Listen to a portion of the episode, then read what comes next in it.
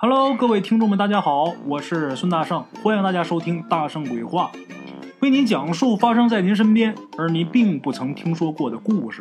每天晚上，《大圣鬼话》与您不见不散。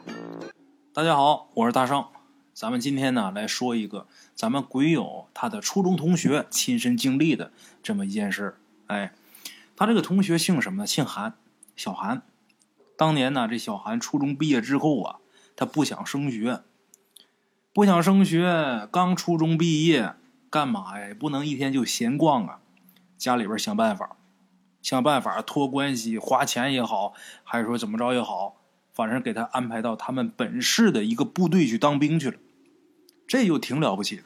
咱们都知道啊，当兵这个事，不是说你生在哪儿你就在哪儿当兵，这得看你进哪个部队，这个部队在哪儿驻扎。哎，所以说能在本地当兵是一件很牛逼的事。小的时候，我就经常跟我的同学他们聊啊，就是长大之后，如果说能在当地当个兵，哎，也挺好的。最起码是不是周末放假还能回家去看看去呢？这多好啊！你在外地就不行了呀。哎，小韩在他们当地这部队里边当兵，他所在的这个部队呀，离烈士陵园不远。这烈士陵园后面呢，还有一大片的乱葬岗。那个地方也是他们本市的火葬场的所在地。哎，我这么一说，大伙儿大概心里边就能有个印象了。这个地方阴气挺重的。哎，话说有一天呢，他们部队啊连里边安排士兵到烈士陵园后面，也就是乱葬岗的那块地啊，到那儿去挖土方。至于挖这个土方干嘛，小韩没说。他可能也不知道，总之是上面给下来的任务，挖土。大家伙到了这个地方之后，干了一上午，都干累了呀。中午吃了饭，就都坐在原地休息。他们挖土这个地方啊，虽说是在这个乱葬岗，但是呢，也不是说到人家坟头上去挖土去，也有一定的距离。可是就休息的时候，小韩呢就发现他们挖土这个地方啊，有一个。孤坟，这坟呢没有墓碑，而且呢坟头也不是说像人家那个多高大的坟头，很矮，看着就跟一个地面隆起的一个小土包似的，上面全是杂草。你不仔细看啊，你还看不出来它是坟，但是仔细看能看得出来。一开始时候他们挖土的时候没注意这个，这会儿休息的时候四处看的时候，小韩才发现，哎。发现这个坟之后啊，小韩呢就叫着大家伙一起过去看，有好几个人呢跟着凑热闹，过去瞅去了。到坟那儿的时候啊，坟上有很多杂草有个老兵就说呀：“看这样啊，这是一个无主坟，没有墓碑，瞅这样也没人来祭拜。有人来祭拜的话，这草啊不至于长这么高。”而且能看出来里边有去年的草，哎，一茬换一茬，去年的死草都能看见。这坟没人收拾，这是个无主坟，哎，没人来祭拜。咱们呢说几句好话，赶上了嘛，咱再帮着添点新土吧。说完之后呢，这老兵啊就念叨了几句，就说我们呐就是来这边干活的，打扰您了，莫怪莫怪，哎。说完之后，就准备要给这个坟填土，转身去取这个铁锹去。这时候，小韩说：“你们咋这么迷信呢？咱说人死了，那就啥都没有了。你说你们一个一个怎么还拿这当神仙似的啊？我就不信那些。”说这话，他要是光说呀，其实还没什么。这时候，他就瞅准这个坟头啊，就踢了一脚。这一脚他踢的挺狠的。这坟头土呢，就被他给踢下来一大块。恐怖的事出现了，什么呢？踢掉的这块坟头土，竟然啊，露出一团黄黄的，感觉很枯燥的，类似于人的毛发的东西。这一脚把这块土踢下来，大伙看这土里边东西，有些人呢发呆，不知道这是什么。但是有些人害怕，比如说当时在场的老兵。这老兵看完这个之后，就赶紧让小韩说让他给道歉。小韩呢，嘴硬，上中学的时候啊，这家伙就对一些神啊、鬼啊什么的事嗤之以鼻。怎么可能道歉呢？他要有那个心，他就不敢踢了。让他道歉，他也不道歉，嘴里边啊不干不净的，还说不就是一团头发吗？有什么大惊小怪的？刚说完这句话啊，所有在这个坟周围的人都感觉，原本青天白日、风和日丽的，突然间平地起了一阵小旋风。这几个人都是一身鸡皮疙瘩呀。这时候，小韩也觉得自己这后背一凉。大伙都觉得有点害怕了。之后呢，由于闹出这个事儿，这个坟呢，大伙也没给重新填土，然后就回到原地啊，开始干活了。任务得完成啊，得挖这个土方啊。这些人里边，干着干着活，就把这个事儿基本上大部分人都忘了，唯独那老兵对这个事儿还是心有余悸。哎，咱们简短接说。这个事儿过去一个星期之后的一个晚上，小韩呢正睡觉呢，被他这个战友给叫醒，干嘛呢？站岗去。晚上十二点十五到一点十五，小韩站岗。哎，小韩迷迷糊糊的起来之后接过枪，把这个军外套穿上，就出去了。那时候是几月份呢？八月末，夏暑未消。虽然说八月末九月初，东北天还是很热。可是呢，东北的早晚是很凉的，尤其是午夜凌晨，而且他们这个部队这个地方啊，又临近烈士陵园，临近乱葬岗，晚上的时候啊，就总觉得是阴风阵阵的。小韩虽然说穿着这个军外套，但是还是冻得瑟瑟发抖。熬着吧，熬着，眼看要到一个小时还差十几分钟的时候。再过十几分钟，就有下一班的人来换岗了呀。眼看着要到点了，小韩呢时不时看看这个手表。这个越到快结束的时候啊，人这心里越着急，就跟小时候上学的时候，星期一、星期二、星期三都好，到了星期四、星期五，就盼着这个礼拜六、礼拜天放假嘛。那两天呢，觉得时间过得可慢了。小韩这会儿也是。临近换岗就十几分钟，他就总看这个表啊，怎么还不完呢？看着看着手上这表啊，剩下那几分钟挺寂寞的。小韩呢就四处张望，哎，到处撒嘛。当他看到那个乱葬岗那个方向的时候啊，这小韩就看见了，远处有一白影这白影似有似无的，晃晃悠悠的。而且感觉这个白影越来越大，再仔细一看，不是这白影越来越大，是这白影离他越来越近。如果说要是换成常人的话，半夜时分看着乱葬岗那方向，咱说过来这么一东西，不吓个半死也得吓跑。但是小韩不一样，他打小他就不信这东西，他宁可啊看见什么奇怪的东西，他相信他是 UFO。他也不相信他是鬼呀神啊的，哎，就看那个白影越来越近，一直飘到这个部队院墙边上，这白影才不动了。小韩这时候啊，越发觉得不对劲儿了，因为看这白影明显能看出来是人的轮廓。哎，这时候小韩把枪端起来了，冲着那个白影就喊：“谁？”那白影还是一动不动。这白影给人的感觉若有似无。小韩这时候把这枪端起来了，朝着这个白影啊就走过去了，一边往那边走，一边仔仔细细的盯着这个白影。怎么看他就是一个人形。正接近这个白影的时候，突然间身后有人喊他：“小韩，上哪儿去？”这时候小韩突然间感觉啊如梦初醒，刚才呀。感觉自己这个脑子特别 混沌，这一喊突然间清醒了啊！再一看那白影没有了，回头一看喊自己的就是来接自己班的那老兵。这时候那老兵跑过来就问他说：“你干嘛？你怎么了？”小韩这时候啊，想想刚才那事儿，然后他就一五一十的把这事儿跟那老兵说了。那老兵听完之后啊，脸上那表情啊都有点扭曲了，然后把小韩手里的枪接过来，把这个子弹啊给卸出了一颗，然后跟小韩说：“你拿着这个，赶紧回去睡觉去，别的什么你都别说，也别想啊，回宿舍赶紧睡觉。”就这样，小韩呐，当时也没明白怎么事拿着老兵交给他的这颗子弹。就回了宿舍了。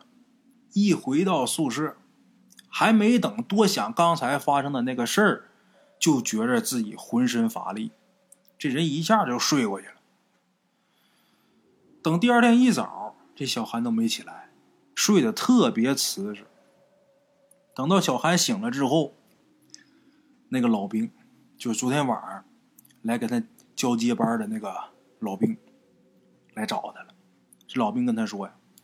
你呀，今天去跟连长请个假，买点烧纸，买点元宝，买点馒头，去上次咱们干活那地儿的那个坟头，就你拿脚踢的那个坟头，你去拜一拜去。这小韩就说：“干嘛呀？你不盯上这个事儿了？我不信那个，我去那儿干什么呀？”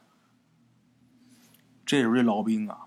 把声音压得很低，因为在部队里边嘛，这种事儿你不能说乱说啊。把声音压得很低，告诉小韩，就说你别嘴硬了。上次你冒犯人家了，人家昨天晚上都来找你了。要不是我把你给叫醒，你指不定出什么事儿呢。弄不好你小命都不保了。小韩说什么意思啊？您这话呀？这时候老兵才一五一十的把昨天晚上。这老兵看见的事儿，跟小韩说了一遍。什么事儿呢？昨晚上，这老兵照例来接岗，刚走到这个站岗这个位置旁边，他就发现啊，原本应该坚守在岗位上的这个小韩，居然不在岗上。咱说部队啊，这哨兵站岗啊，那规矩是相当严格的，不能离岗，有尿你也得憋着呀。这人哪儿去了呢？这老兵到这儿来接岗，没看见小韩在岗上，当时就着急了。这老兵就有一种不祥的预感，特别着急，四处张望，这人哪儿去了？看着看着，远处看见小韩了。这小韩呢，当时有月亮，看见小韩端着枪，这老兵呢，顺着小韩那方向就追过去了。等到了小韩跟前呢，叫了他几声，这小韩没反应。这老兵绕到小韩前面，看他，因为当时有月亮嘛，能看得清楚。这小韩呢，满脸呆滞，那眼睛啊，直发呆，感觉眼睛是空洞的，没有神，看着乱葬岗那个方向，而且直直的朝那个方向走。老兵说，当时那个场景在月光底下，就感觉好像。一个僵直的身影，慢慢的往前挪，背后在月亮底下一个长长的影子，看着特别诡异。而且这老兵叫他，他没反应。后来老兵啊，就知道不对劲儿，大喊了一嗓子之后，小韩算是清醒了，这人算是回过神来了。这老兵说：“如果昨天晚上我没把你叫醒的话，你一直往前走的话，咱说有个沟沟坎坎儿。”有个悬崖峭壁，或者说有一泡水，没准儿就要了你小命。小韩一听这老兵这么说，再一回想自己昨天晚上看到的东西，两个一对，小韩害怕了。他就是看见一白影他奔那个白影去，但是这老兵看他是表情呆滞的。奔着乱葬岗子去，而且小韩之前并没有听到那个老兵喊的，这老兵却告诉他，他喊了他很多声，这小韩没听见，最后是卯足劲喊了一嗓子，小韩才算是回过神小韩这么一对比，他自己看见的跟老兵说的，心里边开始发毛了，不信邪，但是也知道害怕，哎。他也怕出什么事儿，赶紧的跟连长请假。请了假之后下山，买了烧纸，买了元宝、馒头，哎，香蜡纸烛啊这些贡品。然后到了上次那个荒坟前面，把这个供也摆好了，直接给烧了，而且还跪地上磕了仨头。之后呢，又给这荒坟呢重新的给添了些土。好话也说了，软话也说了，哎，全都弄好之后，小韩要走的时候。突然间又感觉平地起了一阵小旋风，哎，跟前些天他在这挖土方的时候，他踢坟的时候那阵小旋风很像。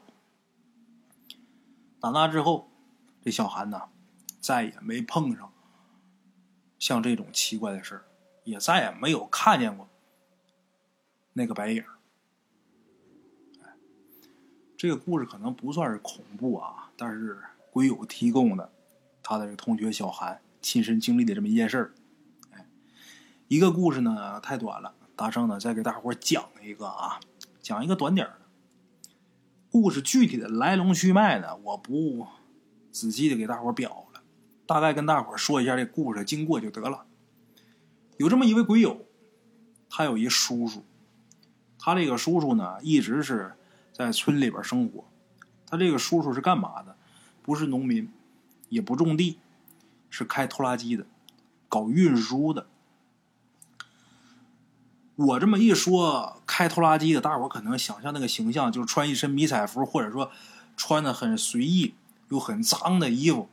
哎，因为开拖拉机，咱说干的也都是脏活，拉的也都是脏东西嘛。他说好东西谁用那玩意儿拉呀？我一说，大伙可能都能想象这开拖拉机的人的形象。可是鬼友这叔叔完全不一样。他从来也不是说穿的很随意，也不是说穿的很邋遢，他从来都是穿着一身西装，黑西装、黑西裤、黑皮鞋，收拾的利利索索的。但是他一脑袋白头发。他这叔叔多大岁数呢？实际也没多大，四十多岁，四十五岁不到。打十多岁开始开拖拉机，一直开到四十多岁。开了二十多年。那么说，他这叔叔开拖拉机主要是拉什么东西呢？他们那地儿啊，山上有矿，就是石头矿。这拖拉机就是打山上往山下拉石头。一般呢都是白天干这活，但是他叔叔很奇怪，他叔叔喜欢晚上干，白天喜欢睡觉。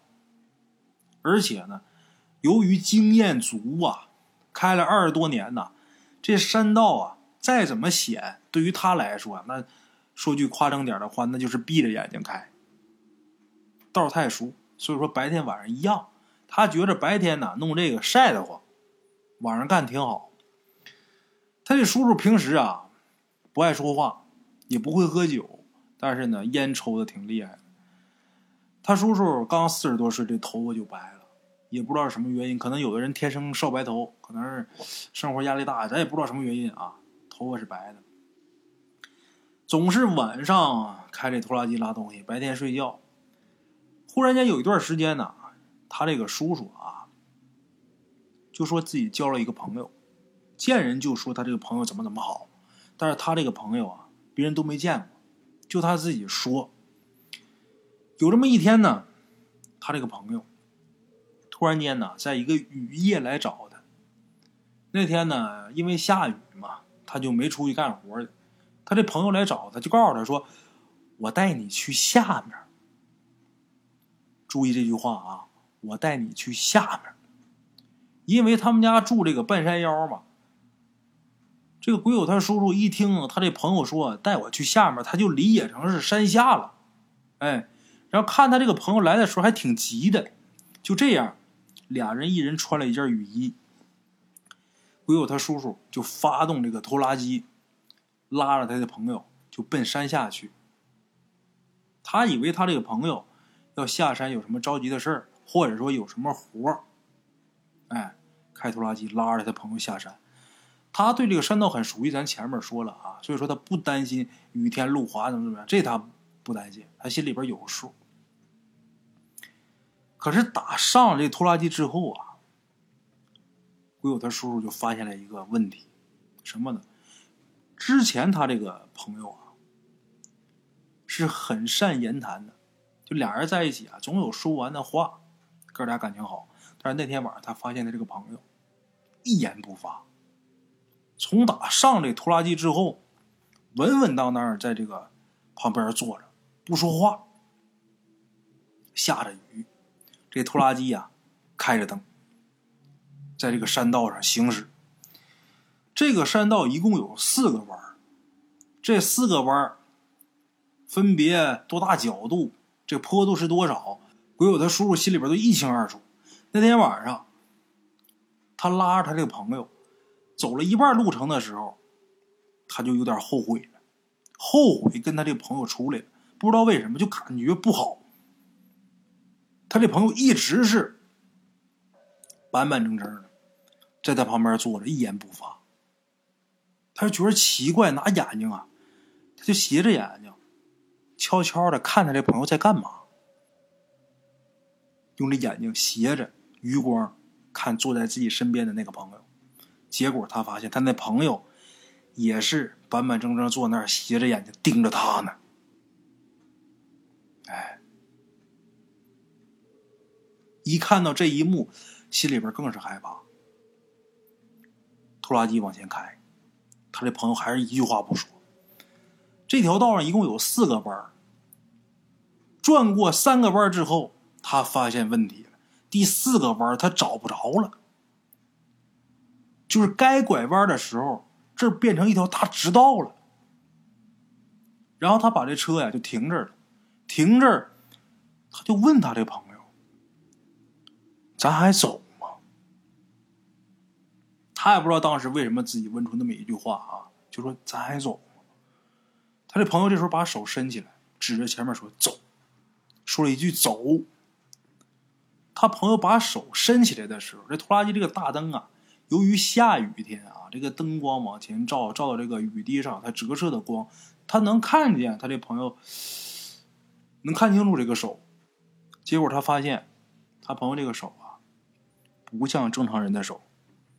正常人的手，咱说有血有肉有骨头，但是他朋友这个手感觉好像没筋骨似的，就跟什么一样，跟那个假肢是一样的，就那种硅胶的假肢很像。